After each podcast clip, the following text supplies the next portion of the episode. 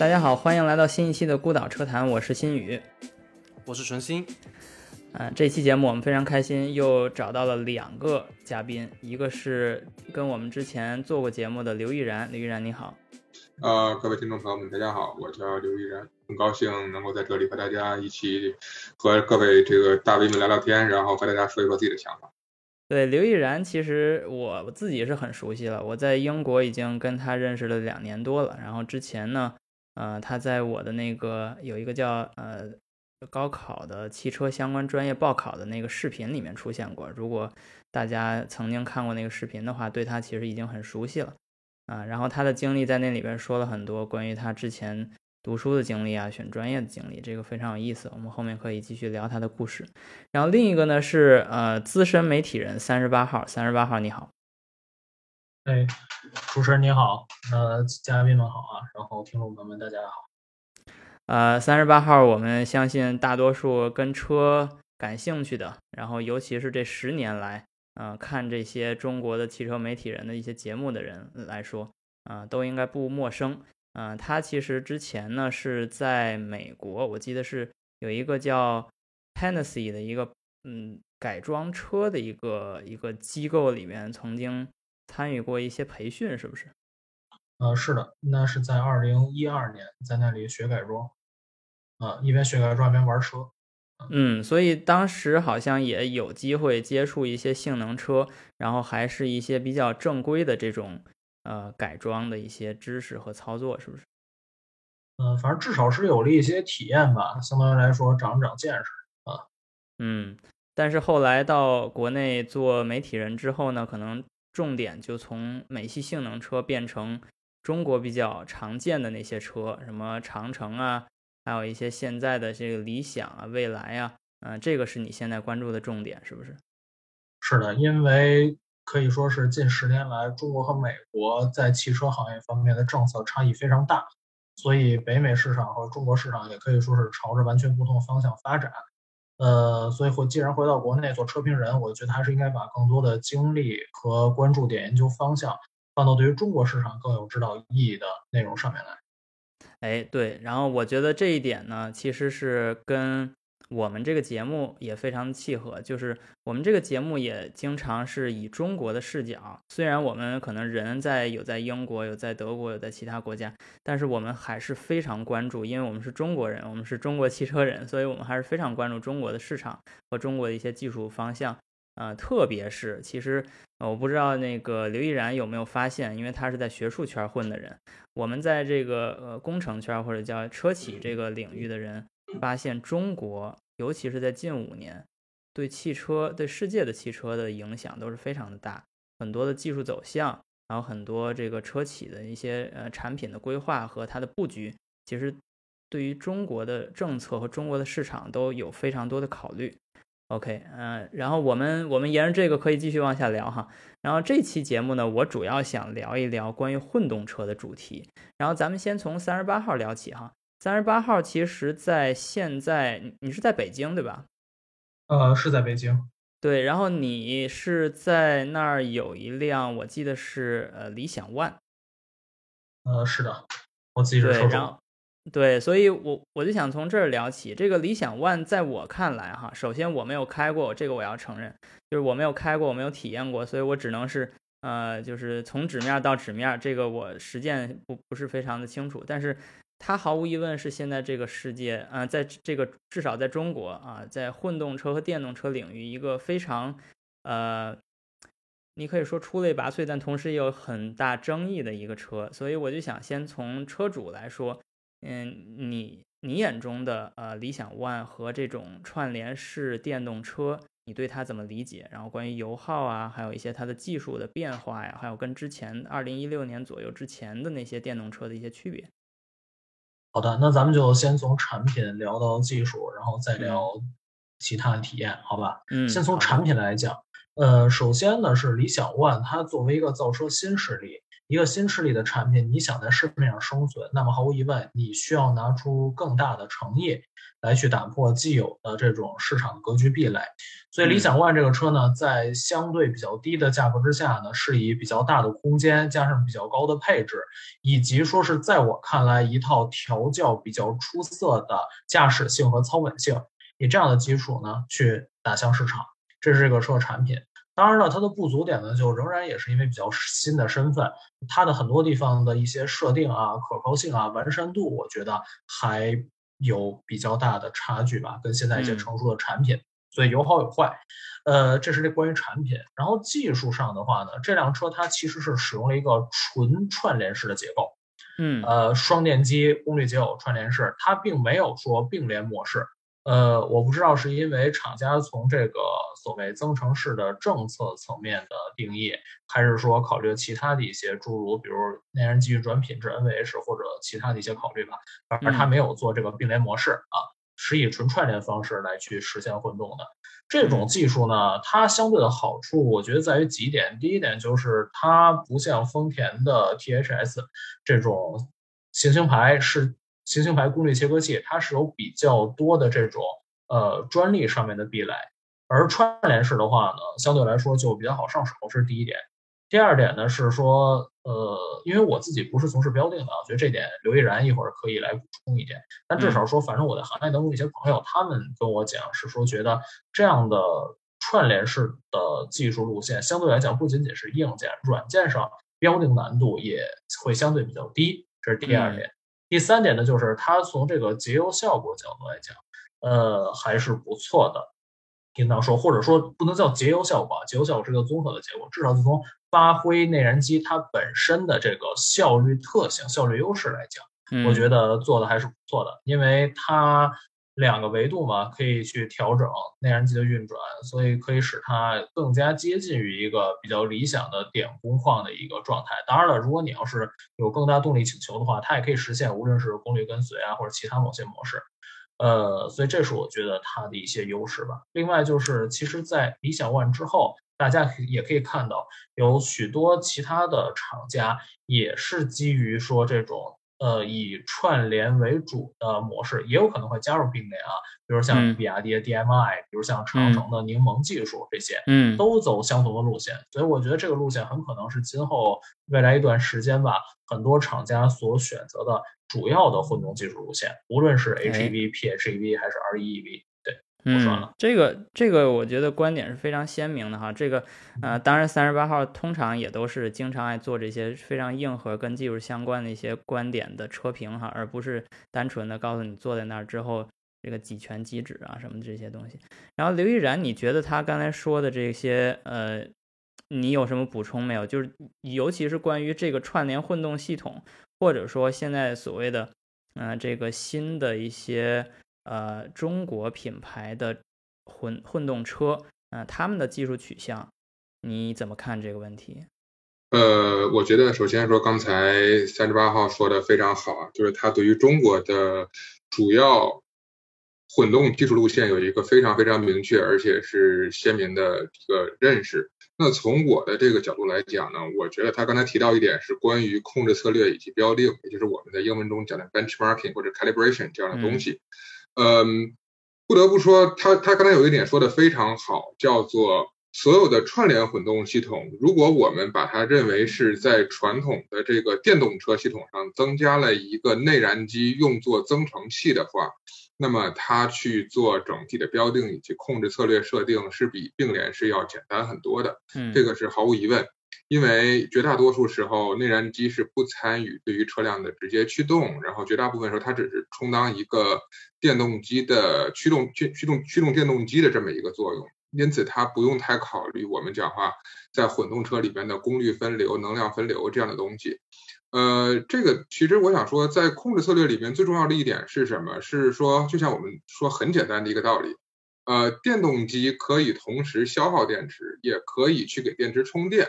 但是内燃机绝不可能给油箱加油。哎，这个观点很有趣哈，就是你去想象一下，开一个内燃机的车，你在开的过程中，你松油的那一刻，绝对不会让你的油箱那个油再多出来，对不对？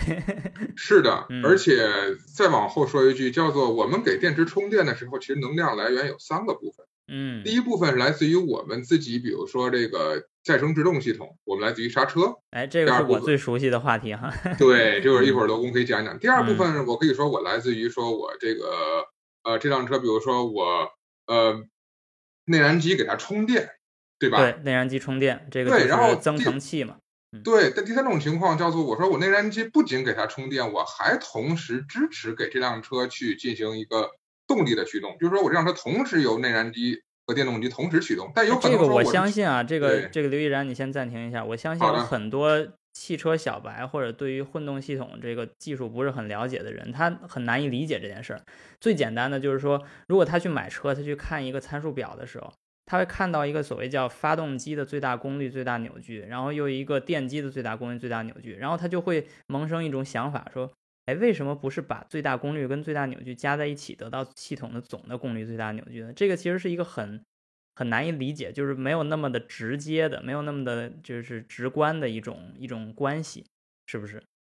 是的，其实我想表达的是，没没有错，因为车这对于车企来说，其实也是一个相对比较实在的写法。嗯，你说我要是把内燃机最大功率和电动机最大功率直接相加一，百加二百等于三百。对，就当然我也不排除某些车企这么干过，但是 呃，嗯当然我就不说名字了。但是嗯这样的话会让这辆车叫做驾驶员，其实只有在极其有限的状态下，才能感觉到这辆车能够输出这样大的性能性哎能指标。嗯我举一个很简单的、很形象的例子。如果说你们小时候玩过四驱车，就是平常你们之前装两节五号电池玩四驱车的话，嗯大家都只能知道，呃，满电的电池是不是跑的比没电的，就是比那种用力这电池车更快？嗯就是说，其实可以叫做电池满电的时候，它能输出的，我形象，当然这样说法不严谨，但是可以理解为满电电池能输出的功率较大。而我也，而在这种情况下，如果放到汽车上来说，那就是说我满 SOC，我满 state of charge 满电量的时候，我这辆车的性能指标是可以说相对比较好的。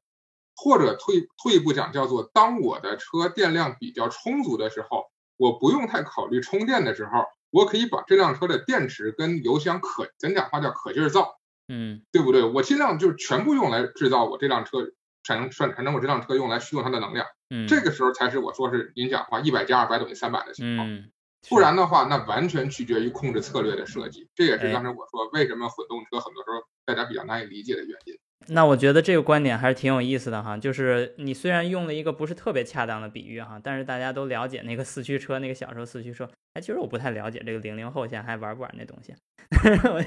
就是大家都还是比较熟悉，就是呃，当你发现你的车无论是电动车还是这个呃这个呃混动车，嗯、在非常不确定的呃，就是电量或者油量或者控制逻辑上，它会出现不一样的最大功率或最大扭矩，或甚至你踩下油门那一刻的响应的时候，这这种感觉还是挺挺奇特的。嗯，就是我们很难说我们喜欢哪种哈，因为有的时候会发现有的那个插电混动车，它其实正好满足了就是两个的优势，对吧？就是它把电机的那个响应跟那个内燃机的长续航。嗯，给绑定在一起了，就都能就两者兼有，best of both worlds。但是有时候我们也发现，就是呃，如果你在不太好那种工况下，反而是一个累赘。然后纯星这块，可能你自己没有开过混动车，但是你是内燃机方向的一个工程师，所以你的理解怎么样？对我刚才觉得，呃，三十八号说的这个，还依然说的一些观点啊，特别有意思。然后我再重新去回想到我工作当中的呃经历，然后其实我们的工程师，特别是呃内燃机研发的工程师，经常爱说的一件事情，因为我是做后处理的嘛，所以他们经常跟我们抱怨，就是说，其实想要让内燃机发挥出它最大的潜力，比如说最大的热功率，呃、嗯。thermal efficiency。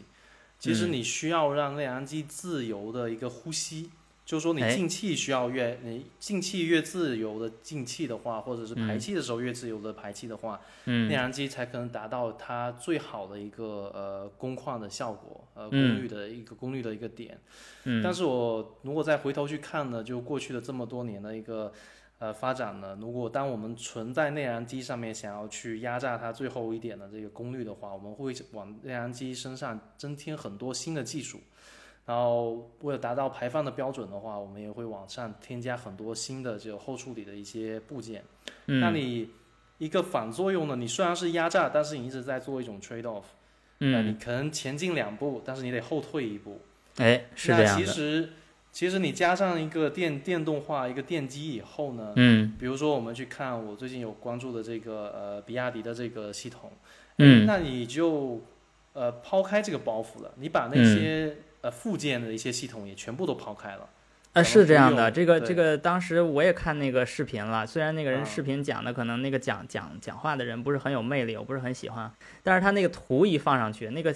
很干净的内燃机的那个就内核，相当于就一个钢体扔上去，剩下其他轮儿什么带什么全都没了，对对对，就很是有意思。你把这些包袱全部抛开来，让内燃机做内燃机该做的事情，让它达到嗯最高一个热效率。呃，嗯这个其实是就跟你刚才说的那个点，就是 best of both worlds，就是最是好两个世界里面最好的一个东西。裸机，对 裸机上阵，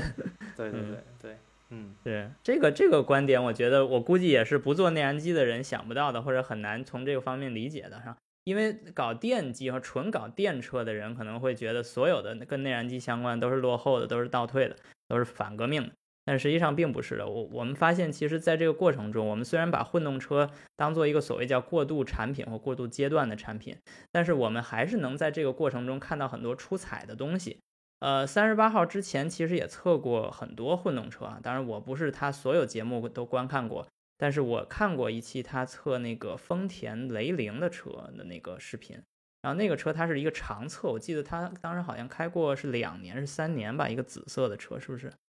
嗯，开了很多年，现在那个车还在。嗯，然后那个车给我印象很深，就是它虽然不是丰田的最初的那个普锐斯，嗯、但是它对于中国市场来说是丰田混动系统的一个大规模铺开的一个标志性的车型，是不是？呃，是这样的，我觉得那辆车它其实对市场最大的贡献在于两点，第一就是它把丰田混动车或者市面上真正的双电机高效混动车的起价门槛儿嗯，压到了十四万元以内，哎，这是它第一个贡献重要的，对，嗯很重要的，让老百姓也可以花不到十五万或者半期十五万就能够买到真正的双电机高效混动车，这是第一点。嗯第二点就是他把这个丰田的混动车与非混动车的价格差拉到了两万元之内，哎这又是另外的一个贡献。因为嗯在过去的市场上出现一个什么局面呢？就是混动系统，特别是像丰田、本田这些混动车，它本身可以说技术溢价太高了。哎，是这样技，术溢价相当于就是它的混动版比同配置非混动版要贵得多。嗯呃，那么混动车能给你带来什么呢？两点，第一点是不同的驾驶感受，对吧？这点因人而异，有些人喜欢，有些人不喜欢。嗯当然了，也有就是除此以外的一些，比如技术上面的欣赏啊，或者更多的认同，这就属于比较主观的点。对，更重要、更实在的是什么呢？就是节油。那没错儿，可以说，混动车在过去的话，可以说在雷凌混动登陆中国市场以前，嗯基本上所有的混动车都存在一个省油但不省钱的现象。哎，就是因为它比非混动版贵得多，所以说你全寿命周期这辆车很可能你通过省油，你未必能省回它的原始价差。对，其实你说的是一个非常务实的一个消费者的本质需求。消费者其实不在乎你到底是什么高技术、低技术、几块电池、多大电机，他最关心的就是我买这辆车对我带来什么收益。而这个其实也是我们作为工程师来说，可能最不直接思考的点。就是我作为工程师，我可能关注的是我我的这个系统给我作为一个零部件供应商，啊、有什么目标，然后我实现目标，比如说可能脚感好一些的那个 region，然后那个易燃那边可能就是实现一个比较完美的一个完成某一个测测试循环的一个油耗值，对吧？然后纯星那边可能就是完成某一个欧六或欧七的那种排放的法规，但是对于消费者来说，他在乎什么？他就是在乎我花十十四万买一辆车，然后我这辆车对比那个呃十万的车，我我这多多多出来这四万，我什么时候能省回来？不就是这个吗？所以其实我最近在英国哈也开了一辆丰田的混动车，这个车给我真是惊艳无比。就是我之前很遗憾哈，因为我不是那种全职车评人，我没有那么多机会去开开过这个丰田的混动车。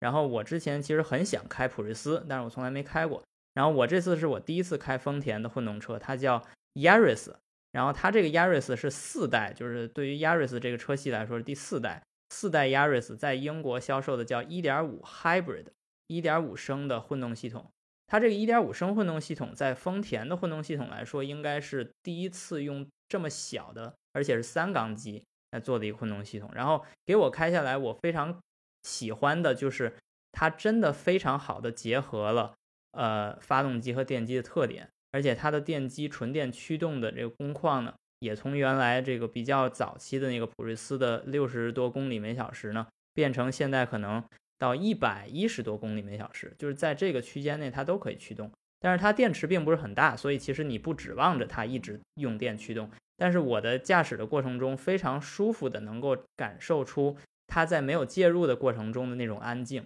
啊。当然它是一个三缸机，然后它又是个廉价车，它那个车其实卖的很便宜，所以它可能在介入之后呢，因为它的发动机的这个 NVH 做的不是那么的，就是所谓高档吧，或者叫加很多料。所以他可能会感觉中这种比较难难受的噪音，但是我觉得对于一个消费者来说，如果他能做到像我当时开的三点几升到四升每百公里的一个油耗，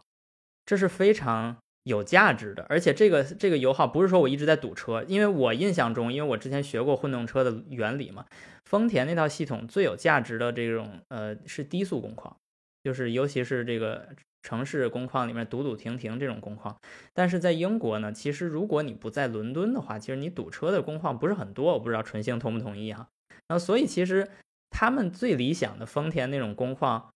呃，在英国并不存在。所以这其实部分解释了，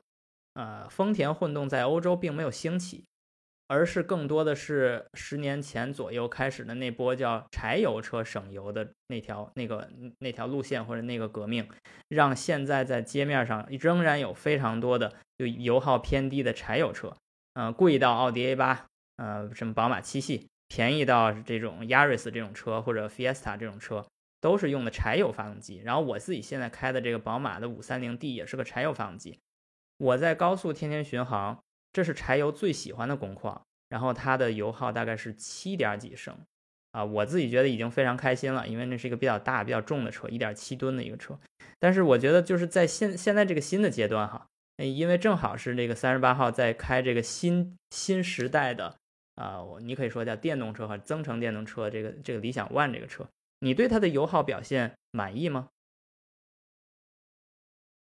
我觉得满意分成绝对和相对两个维度去评估。嗯，呃，先说绝对友好，绝对友好其实我觉得不算很满意，理由在于说，呃，其实如果只以产品层面来讨论的话，呃，与它同级别同尺寸的，像有一些车型，比如像混动汉兰达，那么至少从厂方的或者说申报的油耗的值来看的话，是比它要省油省得多的。嗯，这个是我认为就是绝对层面来讲，理想 ONE 这个车它并不是很省油的一点。嗯，呃，理由很简单，因为它虽然这个电驱电控系统做的还行，但它搭载了一台三叉内燃机，就是功率差。效率差，NVH 差。那个三十八号经常要提供一些非常简洁扼要的这种观点，三叉，先告诉你三叉。对，然后正因为它搭载三叉内燃机，你想它可用到的最大功率，我印象中也就是只有六十千瓦，然后最大的最最，我想啊，最低的比燃料消耗率可能也就是二百三十、二百四十左右吧，嗯，克每千瓦时，嗯，对应的热效率是可能也就百分之三十六。也就是这样了，嗯，再有就是它作为一个三缸机，对吧？在有些工况、运转品质、震动确实比较差，所以这个车它在标定啊、选点上面其实就比较捉襟见肘了，嗯啊。关于这点，我觉得刘毅然肯定他会特别更有经验啊啊嗯啊，我就不班门弄斧了，嗯。然后接着再往下说，呃，那为什么说相对来讲的话？呃，其实也是一定程度可以令人满意的，就是基于这样的内燃机基础，嗯，毕竟它没有丰田那么高效的内燃机，嗯，对吧？对，所以说基于这样的内燃机基础的话，我觉得其实它通过优化这个混合动力系统，通过优化这个电控方面的一些呃标定啊、设定啊之类的，其实我觉得就对于这台内燃机的效率利用率还是可以的。嗯，就是那就是说它它绝对它有一个差很差的底子相对好，但是他他在这个很差的底子上，他做了很多其他方面的功课去补足。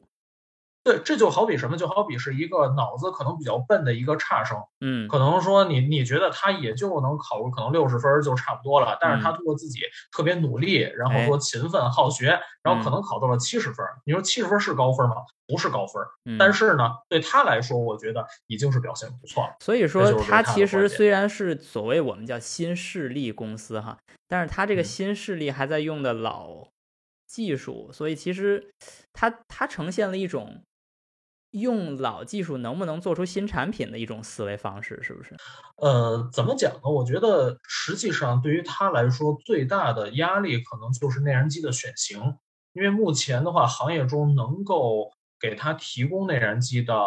这种供应商可能就不是很多，而且在这当中呢，真正可能各项指标好的内燃机就更少了。嗯，所以他选择这个东安动力的这台 1.2T 的三缸机，可能也是有它的一些局限吧。我觉得。对，这个也没有办法，因为不同的公司出发点也不一样。那刘毅然，你从你的角度，对于混动车这个，或者说这种增程电动车呀，这些车，他们想要提升油耗表现，呃，有什么新的路径吗？因为毕竟作为博士研究生，你应该看到的是未来五年、十年或者十五年这样这样时间维度。你觉得在未来，一个尤其是这这种互呃这个网络互联或者是驾驶员辅助系统、自动驾驶这些新技术对省油有帮助吗？或者有没有新的前沿科技给我们先开一扇窗，先让我们了解了解未来十年 OK 是个什么方向啊？呃，那我想先，那我就先说两大块儿吧。第一大块儿是我就着刚才三十八哥讲的这个关于内燃机选型的事情，我想简单说一句，嗯就是大家可能也知道，另外有一个例子叫做宝马 i 八，就是当然那台那台车已经应该是已经刚刚停产，但它用的也是一台三缸机作为一台这个混动系统的一台增程器来。宝马没找东安买吗？对，这宝马自己的三缸机，那啊大家知道，宝马毕竟自己也做这个大排量的摩这个重型摩托车，所以它自己这方面内燃机底蕴是非做这种小排量的高性能内燃机底蕴是非常好的。嗯呃，重点还是体现在什么？叫做我在开一辆混动车的时候，我是不是真实的感觉到它的驾驶模式在变换，它的内燃机是在发电，或者什么时候电动机介入了不介入了？就像我在开的时候，我踩下去，我也不知道是电门还是油门，反正哎，你我先等一会儿，你先等一会儿。你在举这个例子的时候，是不是暗示我们你你有一辆啊宝马 i 八呀？这个真没有，这个也不可以有，因为没有钱啊。这 但是你开过吗？啊，我我坐过，坐过，OK。做然后就是你旁边那个人开的过程中，你在那儿望远镜，你看着他那个油耗表是吧？呃，它有一个那个能量的一个表，它上面一半是这个，一半是油量，一半是电量，那下面就是一个圈然后我想表达的是什么？叫做呃比较好的情况叫做，当我去让车辆加速的时候，我不想自己知道什么时候电动机啊、呃、内燃机突然介入。比如说我踩下去，哎，一开始先一个很安静的较高频的噪音，哦，电动机在加速，然后我开了一半，突然嗡一下内燃机进来了。嗯这样其实带给你整个驾驶人的 NVH 感觉是很差的。我觉得可能在这个其实不光和我们的这个硬件选型，包括和我们的控制策略什么都是有关的。就现在所以有一个思路叫做我们要开发专门针对混动系统或者增程式混动所开发专特性内燃机。哦，这也是那你这个，那你这个角度又变了，就是从一个现在有多少内燃机能用，变成一个现在其实谁都不能，在座各位都是垃圾，我们要用新的，是吧？有这种说法，因为绝大就我举个很，当然这有点偏，一会儿我再说第二块，先把第一块简单讲了，叫做大家都知道说这个现在有时候我们会非常追求在低转速区间的涡轮增压的效果，就说白了，呃，我我能两千五百转的高最大扭矩，我都不想两，我都不想三千转到。嗯这其实是为了弥补我在城市工况下，一来是我的扭矩响应、扭扭矩裕度，嗯第二也是说我这样做小排量增压能够更好的满足当前日趋严苛的这个油耗法规的影响。但是我就想说，这种东西完全也可以说叫做我做变循环也好，我做这个 VGT 是吧，可变涡轮也好，增大了内燃机的成本、开发成本啊、控制难度啊，包括什么之之外，我们也可以说我们就用这个电动机来补足我们在冷车状态下或者低转状态下的这个内燃机低效蓄这个绝对是纯星的福音啊，纯星。对，因为您冷机的时候的排放直接用电机给你解决了，陈先生其实您知道吗？其实有一个非常非常搞笑的事情是，丰田的第一代 THS，头上嗯。就他做这个第一代混动的时候，他根本就没想做混动，他想做的是用电动机来解决内燃机冷车启动的问题，而是他们做的这是对这是一个很很奇特的一个历史观哈。是不这是真事儿，这是当嗯时我确实听到他们是这个，当时是人亲口跟我讲的，叫做呃，当时他们是做着做着发现，哎，好像这个这个电动机可以非常好的减少我的排放啊，不不光冷车，我低速也行啊，我是吧？我怠速也行啊，什么，后来就越做越大，越做越大，最后从零到五公里每小时一直延伸到六十四公里每小时。啊，最后说算了，那我那我就做成做成混动吧。啊，其实就是这么很搞笑的一个事情。所以说，这第一点，第二块也是您刚才提到关于新技术。那我想说一个很重要的观点，叫做，呃，不管是 V2X 是 Vehicle to Anything，对吧？车嗯联网通信也好，智能嗯对自自动自动驾驶是吧？L 三以上级别的自动驾驶嗯也好，呃，所有对于未来，我我我我我为以下的这个内容负责哈，这个你也负责啊我我啊，你对我对你下次我也负责是不是也要火了？你啊，我我我我为我说的话负责啊，叫做负责。呃，对于所有未来驾驶循环或者驾驶工况的预估，嗯能够极大的减少嗯混动车型的能源消耗。就是说，叫做我内燃纯内燃机车也好，纯电动车也好，我都可以说，我通过对于未来驾驶工况，比如说我通过一个导航，我去知道，哎，未来两小时我要从北京到上海，那我这个路况什么样的？前面十分钟堵车了，前面一分钟有红灯，我未来路况什么样的？所有这些对于未来驾驶工况的预估，能够在混动车上获得非常大的收益，因为混动只有混动车涉及叫做燃油和电池的能量分流和这两之间的能量交换的问题。换句话说，叫做什么？叫做就跟买股票一样，我说我低买高卖，嗯我说我电量便宜的时候，我就用燃油去买进它；我电量贵的时候，我就把它卖出换回燃油。嗯这个说法的话，就可以理解叫做我一定要知道在未来会发生什么，我就可以更好的提前去为我的驾驶这个控制策略做一个预判。当然就，这也是我说，这也是在以后我们的自动驾驶系统或者我们的这个车联网系统、车载通讯系统到达一个新的高度的时候，我相信到那个时候，不管是纯电车还是混动车，还会迎来他们在排放上的新一轮降低。我真心希望它能在二零三零年之前实现，要不然内燃机都禁了哈。纯星，你对这个观点怎么看？这也是我刚才其实想听到的易然这个观点的时候，我刚才脑子里呃过的一个想法，就是说，可能在这个 V2X 这个东西成熟之前啊，我们已经纯电动了。所以说这个这个这个对于打倒绿党，对于对于混动车上面这个这个收益这个呃节能的这种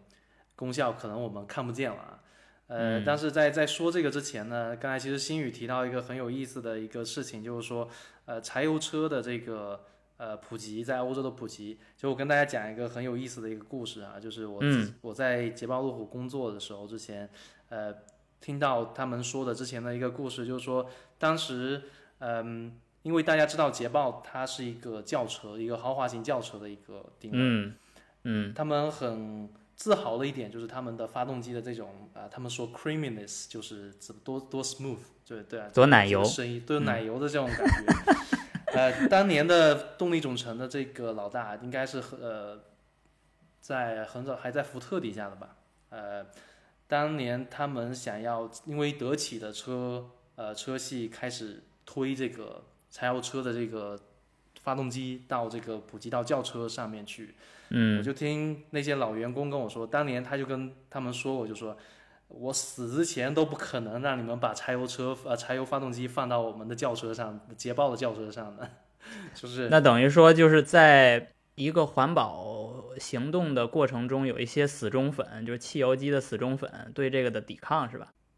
我觉得不是说对于环保的抵抗吧，我是觉得就是说他对于自己自身品牌的定位，还有嗯这种、呃品牌的我们所谓说的基因的这种一种执着，呃嗯，他是觉得这种新的一些的呃技术，比如说柴油机，它嗯的形象，呃，就跟这个自己的车的这个形象的呃对比，它不是嗯很符合，所以说他有这种强烈的一种呃抵抗。呃，三十年河东，三十年河西，现在他们站在一边儿的，所有都是内燃机，内燃机都要打倒。这个这个这种在新的这种技术的这种呃推动的过程当中，其实呃这些这些的冲击，还有这些观点的这个产生，都是挺有意思的，都是一些很有意思的故事。是。然后说回这个呃刚才咱们说的未来的这个一个趋势，依然说这个 V2X 和这种预判。嗯，呃，我之前工作也是有涉及到一些对于呃驾驶习惯的一些呃分析。呃，你之前说的是呃，可能在英国这边没有太多这种呃，除了伦敦以外没有太多堵车。其实我觉得不尽然，因为嗯，他们其实，在高速路上，因为英国这边居住的是比较离散的，它不像国内是的比较松散，它不在不是说集中在一个大城市里面一你一直都在堵的。对，英国这边可能是。它的呃更可能的一些状况是，哎，他在出家进高速之前的这一段，他是在堵的，但上高速了以后开始可以，但是你下高速进你的工作的呃办公的区域的时候，它又是一个堵的一个一个一个呃状态，其实它还是有这么一个呃这么一个堵的一种工况的，部分的线路拥堵，而不是整体的这个系统拥堵，嗯。呃，但是你可以看到呢，其实大家的行驶的习惯还是比较类似的。我觉得对于不管是柴油车还是汽油车的呃驾驶员，就像你刚才说的一个观点，就是大家其实不是很在意，就是说这个是什么车，不管什么车，他们驾驶的习惯都是一样的。呃，比如说我们柴油车的这个其中一个很大的问题就是，你你之上有呃柴油车上有这个颗粒物过滤器，你过一段时间要再生。那我们很多的车，它的呃颗粒物过滤器的呃一直有一些问题，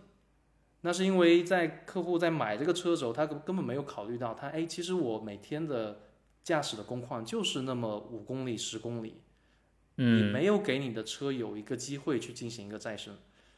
呃，所以说在购买，还有就是在比如说呃 dealership 那边，他们在呃向你推荐产品的时候，他们可能根本就没有考虑到，哎。你到底的真正的使用的工呃情况是是什么样的？然后就不考虑这方面，就把柴油车也推给你，或把汽油车推给你，混动车推给你，或者电动车，现在可能都有这种状况。他们没有真没有太呃定制性的去推动这些呃车的销售。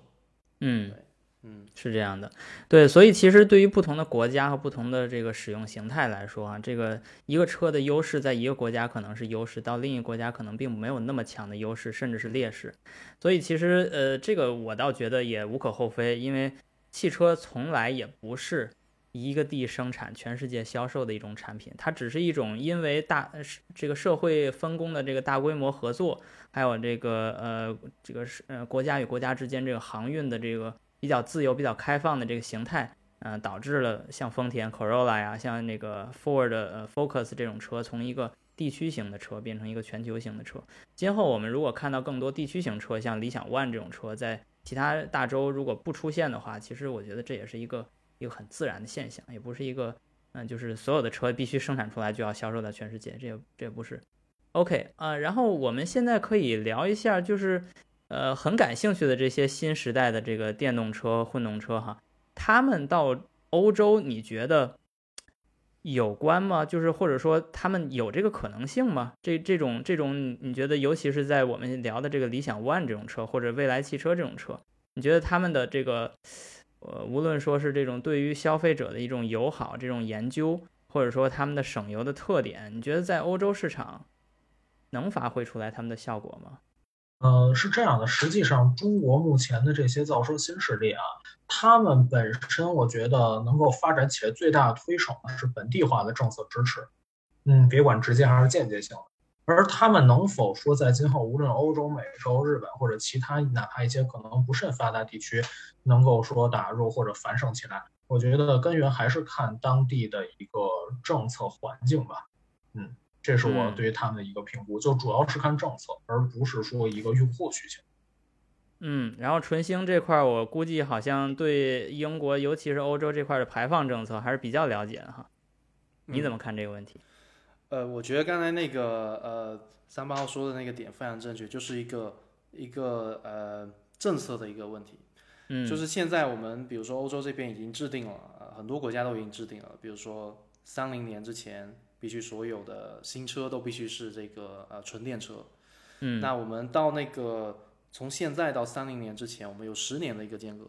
嗯，那所有的欧洲的车企之前都压注在柴油车的技术上面，那现在是是在不得不在一个很痛苦的在一个转型当中。阵痛但有些车企，呃，转型的速度比较快，有些可能比较慢。那其实在这中间一个间隙，比如说你到三零年之间，你可以画一个曲线，说大概要多快速的呃转型到电动车。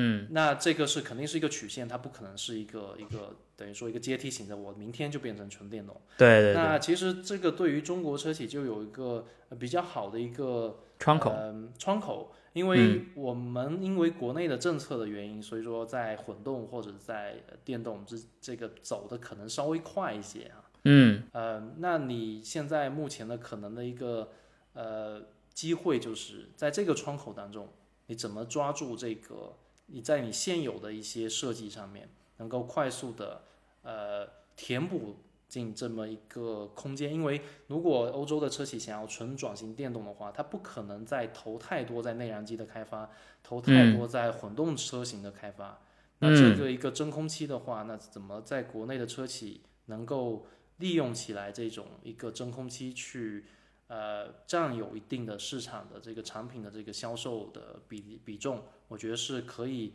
去大家可以去观察一下未来几年的一个发展的，嗯。是是是，然后说到这个，我觉得还有一个很有意思的现象啊，这个也是我呃这么多年一直在观察的，包括我最初做的那个低电动的编辑的时候，就那时候我很关心这个测试循环的问题，然后当时还是在中国还用的是那个欧洲那种 NEDC 的循环，然后那时候再再提一个词儿叫 WLTP，但是现在 WLTP 已经在欧洲推行了，然后中国现在反而在尤其是在混动车和插电混动车上面。已经开始用了一个，已经不单单是测试循环了，已经是一个就是对于哪怕一样的车，它用了不同的计算方法。这个三十八号，要不来你聊一聊关于这个现在新的一波混动车它的工作特点和这个测试循环上面的一些观点。呃，新宇，我我我想问啊，你想指的是不是说不仅仅是？这个油耗循环更主要的是说它的一种测算方式，对吧？哎，这个插电插电混动车的它是多少电多少油多少油电这种，嗯，是的，是这样的。其实就是我之前也没有怎么接触过插电混动车啊，这一切都直到二零一五年开始，我就发现一个事情，就是市面上所有的插电混动车，为什么它的这个所谓的工信部油耗都那么那么低，一点几升、二点几升？我觉得这个事情很奇怪，就感觉低的很离谱。后来我就研究之后发现，呃之类的，就所有这些车型都是很低。后来我就发现他们是怎么算这个油耗的呢？它采用一种叫做 GB/T 幺九七五三个二零零五的标准，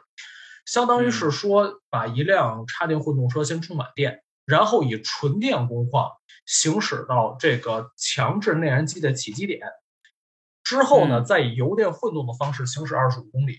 最后用这二十五公里烧出来的油。除以这二十五公里，加上之前纯电行驶这些里程，算出一个所谓的值，就记为它的等效油耗。那实际上这种算法的话，相当于说是把你用电的里程也给算作了用油的里程当中，所以说它的油耗值就异常异常低，对吧？那你就得充满电，你永远得充满电。嗯，对，所以说我自己在测试所有插电混动车的时候，我不是这样测的，我采用的是电量平衡法。什么叫电量平衡法？就是说我比如说当前跑一个一个里程值，对吧？比如说多少看它电量，然后我现在开始跑以油电混动方式跑，跑到一个值之后，比如说又跑了一百公里，在之后的话，一定是让它电量跟跑之前保持一致，保持平衡，这个才是真正所谓的说检测你这套系统的综合效率的点，而不是说把用电作为一种遮羞布的方式来去掩盖说你用油的这个效率。我觉得这种方法对你其实是在探索一个，当你不能充电的情况下，对的，纯油的情况下，它的一个油耗标准或者油耗性能表现。那你观察到有什么变化吗？这几年？呃，是这样的，我的感觉就是在早些年，呃，实际上咱们国家正是因为这种插电混动的这种油耗的算法，所以其实啊，是使插电混动车造起来比普通的油电混动 HEV 要更简单。就之前很多人问我说，有普通油电混动和插电混动谁更难造？我说 HEV 难造，为什么？它没有遮羞布。而你作为插电混动车的话，你只要是一个车，你能用油能用电，你刷出的油耗值都很低。所以就是你会发现市面上有很多插电混动车，早年间啊，我觉得不应该叫插电混动车，它应该叫插电油电分动车才更合适。就是这个车有电没电，其实差别特别大。这个车只要说电没电，不能叫纯没电啊，电量比较低的情况之下，这个车无论是说它的驾驶性表现一团糟，效率表现也是完全露馅，就油耗变得特别特别的高。哎，这个有几乎没法有没有特别具体的这个车和车型？你的经历有没有这样的分享啊？呃，我说两个品牌啊，呃，在之前的比亚迪和上汽荣威的插电混动车开起来都是这样的。就这个车，只要是说电量很低的情况之下，第一是极费油，第二是极难开。对你，你这两个这个品牌一说呀，让我想起来当年那时候我在中国的时候啊，中国的出租车，尤其是那些新新兴的那些滴滴的那些出租车，都爱用这两个系列的车。政策支持。嗯嗯，是政策支持，有这个效果。对，嗯。然后就是，当然这一切啊，在近几年是得到了一些改善。呃，改善原因在于几点，也是因为这个。呃，政策的改变，第一就是开始考验这些插电混动车它们的 B 工况油耗了。所谓 B 工况油耗，其实就是一个电量平衡的亏电油耗，就是我的这种测法。嗯，相当于说你没有了这种遮羞布了，你这个值也要比较低才可以，这是第一点。第二点就是呢，随着现在很多自主品牌啊，我相信。随着说技术发展，包括上汽和比亚迪等等，他们本身的这种技术也会不断的优化。包括比如像比亚迪现在已经从之前的这个并联式的 P 零 P 三加 P 四加传统变速箱并联路线，走入现在的 DMI，对吧？虽然我没有测过啊，但至少从原理上也是一个更加优化的一个串并联组合的双电机的结构。哎，是混动系统了，不是那个分动。你刚才说那分动系统，就是再加上他们的这个内燃机本身效率也可以更高，相对来讲，真的是把油和电混在了一起，而不像之前你感觉就是这个用油时候纯用油，甚至还不如纯用油，然后用电的时候就纯用电，是这样的一种局面。也就是我觉得大家其实都在这种呃你追我赶吧，逐渐往上走，包括广大自主品牌。对，所以这个其实有点契合刚才纯星说的这个观点。在呃柴油机统治的欧洲市场，呃这段时间里，中国其实在搞这种插电混动和电动车呀。然后现在英国跟其他欧洲国家已经画这个三零年和三五年这两个线了。三零年是不能用纯内燃机的车，三五年是直接把所有带内燃机的车都都消掉。那在这个过渡阶段，其实正好是你刚才说的这些，由于政策的风向发生了一些变化带来的中国的更省油的。这些混动车或插电混动车，呃，抢滩登陆欧洲市场的一个空窗期哈，一个机会，非常有意思啊，这个观点很有意思。我们希望能够今后看到更多的省油的混动车或者插电混动车在中国市场出现，甚至在欧洲市场出现，这样也能够让这个市场更好玩，然后让消费者有更多选项吧。我觉得这个都很有意思哈。然后呃，OK，今天我觉得聊得很很好啊，我们能够把一个从媒体、从用户的角度请来一个三十八号，然后还能从学术角度把呃毅然请过来，然后纯星跟我呢，这属于在中间待着的这些在汽车界的一些呃工作者，然后我们我们把这些话题都混合一起，在碰撞出一些新的观点的时候，也发现其实有很多东西，有很多信息是非常有价值去互通的。嗯，有很多地理位置上的间隔或者一些这个隔阂，其实如果打破的话，也能找到一些很多新的发发展和思路。OK，我们今天就先聊到这儿吧。啊，感谢呃依然，感谢三十八号加入我们的节目，然后我们今后可以找更多的机会，更多的有趣有意思的话题来一起聊聊。